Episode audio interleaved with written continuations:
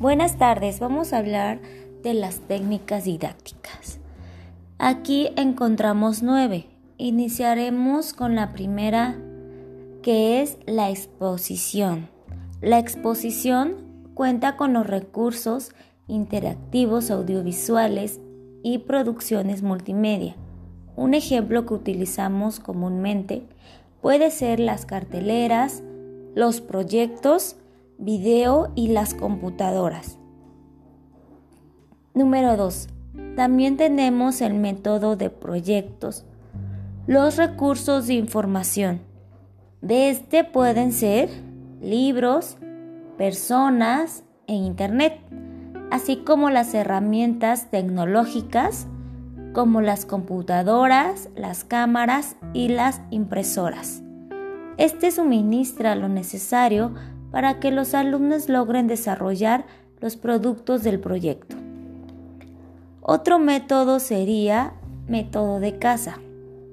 Es una forma en la que los alumnos aprenden donde después de leer un libro, un caso, tienen que decir cómo resolver dicho problema, después de haberlo discutido entre ellos y con su respectivo docente.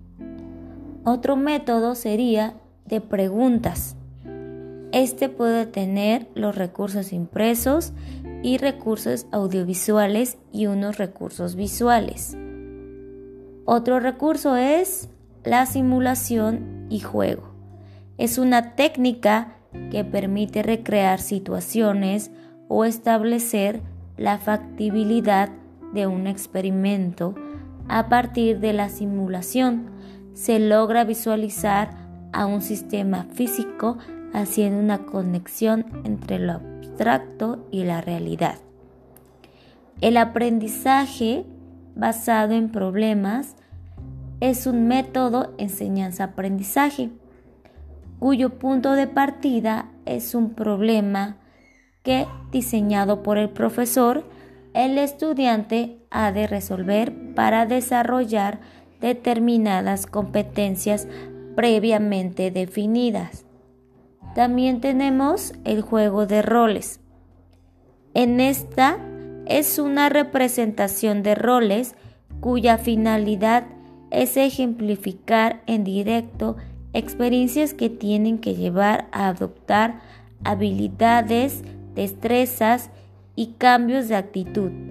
Consiste en hacer que los participantes simulen personajes definidos con antelación y de esta forma se ponen en el supuesto rol que pueden observar desde diferentes perspectivas, los comportamientos de cada actor según el papel que ejercen.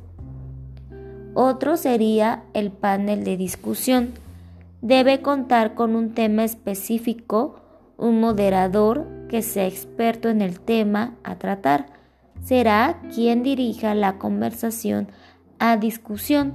Se debe definir un tiempo de exposición y dejar un margen a las preguntas de los panelistas para al final determinar las conclusiones.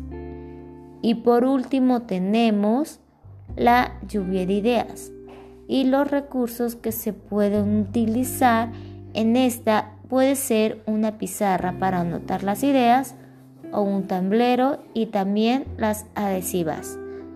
Gracias.